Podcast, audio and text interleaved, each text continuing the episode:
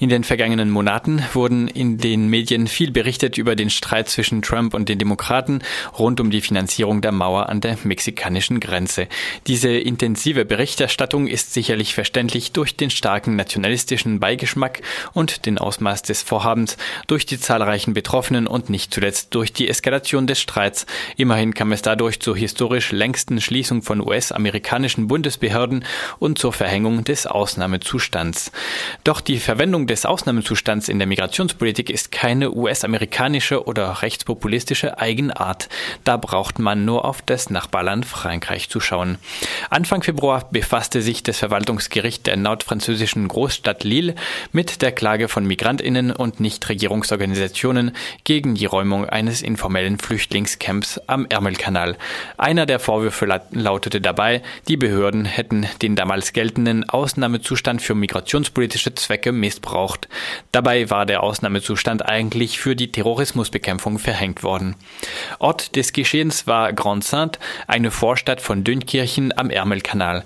In den dortigen Brachen und Wäldern hatten sich hunderte Menschen in Zelten und selbstgezimmerten Behausungen niedergelassen, darunter viele Menschen aus dem Mittleren Osten, von denen viele auf eine Überfahrt in das Vereinigte Königreich hofften.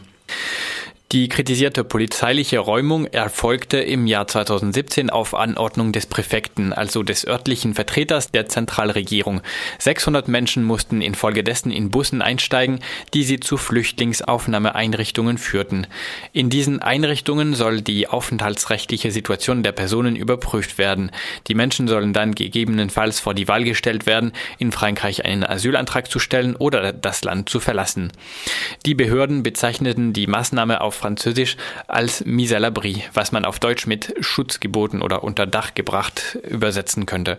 Nichtregierungsorganisationen jedoch bezeichnen diese Maßnahme als eine eindeutige Zwangsräumung. Sie begründen diese Einschätzung damit, dass den Bewohnerinnen nicht angeboten wurde, freiwillig in festen Behausungen zu ziehen. Stattdessen habe die Polizei die Bewohnerinnen eingekreist und habe mit Festnahmen gedroht, falls die Menschen nicht in den Bussen einsteigen würden. Die Polizei habe Zelte Zelte, Decken, Schlafsäcke und manche persönlichen Gegenstände zerstört. Mehrere Personen kamen in Abschiebehaft. Nichtregierungsorganisationen beschönigen nicht die unwürdigen Lebensbedingungen der Menschen im informellen Flüchtlingscamp.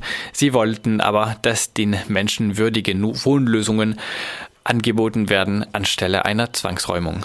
Die Räumung hatte der Präfekt mit dem Gesetz von 1955 über den Ausnahmezustand begründet. Der Ausnahmezustand war seit den Anschlägen von 2015 in Kraft. Der Präfekt konnte es dadurch der Polizei erlauben, im Bereich des informellen Flüchtlingscamps die Identität von Menschen zu kontrollieren. Mit Verweis auf dasselbe Gesetz über den Ausnahmezustand verbat es die Polizei den Vertreterinnen von Nichtregierungsorganisationen während der gesamten Räumung dieses Gebiet zu betreten treten.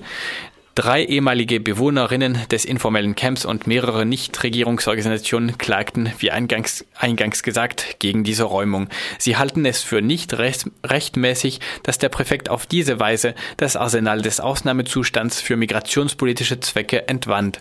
Überhaupt betrachten sie die gesamte Räumung als nicht rechtmäßig, denn der Präfekt verfügte weder über eine entsprechende Entscheidung des Bürgermeisters noch der Justiz für die Zwangsräumung. Dass die Zwangsräumung kaum eine Lösung für das Problem darstellte, zeigt sich darin, dass bereits eine Woche nach der Räumung 400 Menschen zurück in Grand Saint waren. Ein weiteres Indiz dafür, dass das Problem mit der Räumung von 2017 nicht gelöst wurde. Seitdem hätten sich die Räumungen gehäuft, auch in der Winterzeit. Allein seit Anfang 2019 habe es mehr als zehn Räumungen am Ärmelkanal gegeben. Diese Räumungen fanden weiterhin ohne rechtliche Grundlage statt, wie es selbst der französische Bürgerbeauftragte kritisierte.